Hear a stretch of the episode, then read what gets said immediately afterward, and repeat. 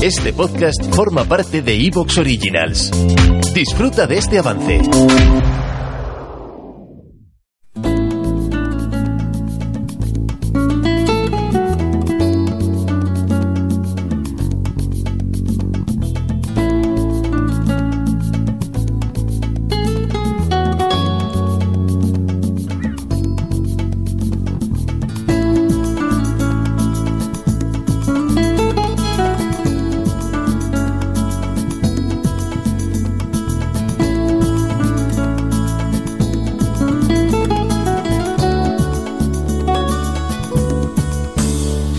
Descubrir todo un nuevo mundo, atravesar la mar tenebrosa para aventurarse en lo más profundo de lo desconocido. Pocos hombres son capaces de romper las barreras de lo común y cambiarlo todo. Uno de ellos fue Cristóbal Colón, el navegante, aquel que convenció a todo un reino para subir con él a su propio sueño y transformar la historia de la humanidad sobre tres carabelas inolvidables. Os invitamos esta tarde a sumaros a la aventura de aquel que creyó haber encontrado una nueva ruta para desentrañar los misterios del globo, pero que realmente sumó todo un continente a los mapas de la vieja Europa. Impulsado por el viento de la aventura, Cristóbal Colón nunca supo que realmente pisaba una tierra desconocida para el viejo mundo, ni tampoco las consecuencias que traería el contacto entre dos civilizaciones tan distintas. Pero nos dejó, sin duda, una huella imposible de borrar. Bienvenidos y bienvenidas a El Abrazo del Oso. Muy buenas tardes a todas. Bienvenidas a El Abrazo del Oso. Ángel González en la realización técnica. Muy buenas tardes. Muy buenas tardes. Ana Muñoz en la producción. Muy buenas tardes. Hola, buenas tardes. Francisco José García, que lo tenemos en el balcón de la historia, me imagino. ¿Dónde Sí, lo has ahí, metido hoy? eh, No, está en el balcón porque como tenemos vistas al mar hoy. Ah, sí. Sí, se ha Qué quedado ahí. Además que hace buena tarde y estamos ahí con la brisa marina y demás. Muy bien, que le dé el aire marítimo, porque hoy, hoy le va a dar muchísimo aire de- del mar y de la aventura. Un saludo también del que os habla, Eduardo Moreno, en nombre de este equipazo. Iniciando hoy, 2 de abril, esta nueva edición del Abrazo del Oso Aventurera que nos va a encantar, que vamos a disfrutarla como suele ser habitual con los relatos históricos eh, de nuestros colaboradores. Tenemos dos horitas, dos horitas por delante aquí en OMC Radio, en, la web, en el abrazodeloso.es Y bueno, pues eso que si nos estáis escuchando ahora, pues sabéis que luego siempre el podcast desde iVoox lo vais a tener pues calentito, calentito esta misma noche. Muy bien, pues cogemos los trastos, nos vamos al balcón de la historia. Tenemos que dar el correo. Venga, venga. Escríbenos. Correo arroba elabrazodeloso.es. Pues con el correo a cuestas subimos las escaleras y nos vamos aquí en nuestra mansión de El Abrazo del Oso al balcón de la historia. Es el lugar mágico que nos transporta a donde queramos, a donde nos lleve la imaginación y la historia con el ansia del conocimiento, dando la patada aquí a la puerta para que se abra. A ver, ahí al otro lado seguro que hay grillos. Esto esto es lo que pasa. ¿Por qué hay grillos a estas horas? Pues no lo sé, la verdad, porque tenemos puesto el que era sin grillos y se nos han colado los grillos. Pero bueno, esto son cosas del directo. Bueno, que se luego- han colado los grillos, que lo ¿Qué vamos, le vamos a hacer? Pero, Pero mira, si miras hacia este lado de aquí, que es donde está Francisco, aquí a la vuelta, ves aquí ya, Ah, mira, ya mira, puedes mira. ver que Ah, está. Vamos para acá, a este lado, a Claro. este otro lado, ¿Ves veréis que, que está Claro. Francisco. Buenas tardes. Eh, hola, ¿qué tal? Pensé que me dejabais solo hoy. Sí, ganas había porque ya, nos, ya no, te- no nos acordábamos de ti. Mira sí, han pasado algunos meses desde la última vez que hice el directo en el abrazo del oso. Yo Mira- también os echaba de menos a todos. Mira qué recibimiento, mira, mira qué vistas. Sí, qué, qué hermoso, ¿verdad? Y además desde aquí estamos mirando justo hacia América, hacia nuestro continente hermano, desde, desde la vieja Europa. Sí, pero baja la mano, porque no hace falta que estés todo el rato señalando así hacia la lontananza. Pareces, no sé a quién me recuerdas. Una estatua puede ser. Sí, sí, esas el bonitas dedo. estatuas de Colón, ¿verdad? Sí, Las sí, bonitas sí. estatuas de Colón que tenemos en varias partes de España. ¿Mm? Sí, sí, sí. Vale, pues ya te puedes quitar el disfraz este de, de estatua viviente que- de Colón. te echábamos de menos, Francisco.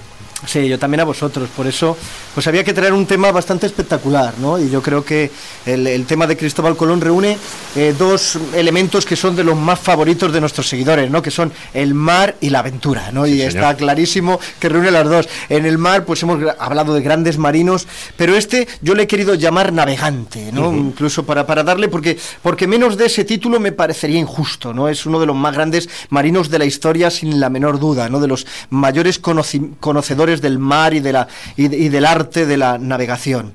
Y luego de aventura, pues ¿quién no soñaría una aventura tan maravillosa como esta? ¿no? Descubrir una nueva civilización, descubrir otras personas con otras formas de vida, mm, algo, algo absolutamente maravilloso, ¿verdad? Es la aventura por antonomasia. ¿no? Sí, señor. La, la gran aventura, sobre todo en aquellas épocas eh, en las que, bueno, pues, eh, esto era desentrañar misterios, esto era abrir, abrir el universo, abrir el mundo. Es como, como diría Carl Sagan, la, última frontera para, para aquella época era sin duda el mar. Y bueno, a lo largo del programa de hoy vamos a echar eh, mano de, algunos audios.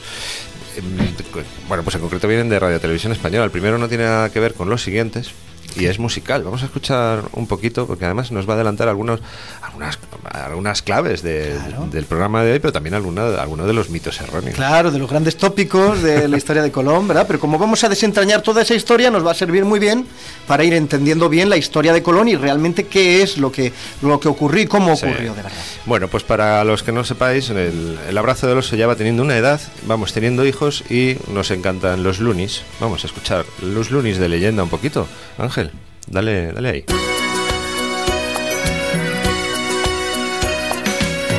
Hace más de 500 años todos pensaban que el mundo era plano y se acababa en una cascada, allí donde caía el sol.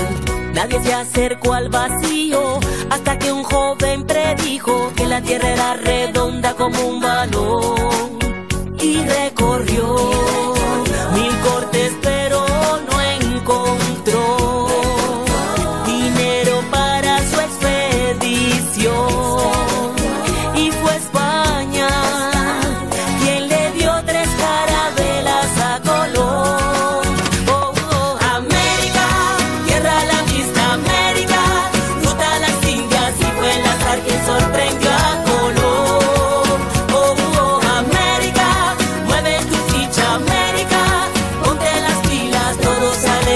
si hay ilusión.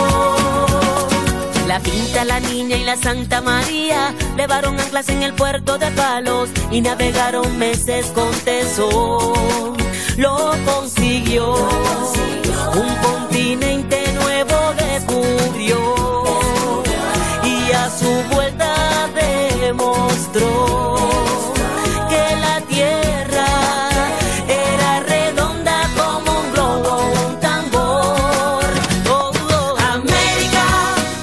pues aquí estamos con los lunis cantando eh, esta canción.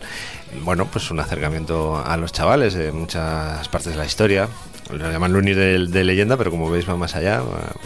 eh, cogen episodios históricos como este con alguna incorrección, como vamos a, a matizar ahora. Pero bueno, agradecemos este tipo de, de cosas para nuestros niños y nuestras niñas que, que les acercan a este tipo de, de historias.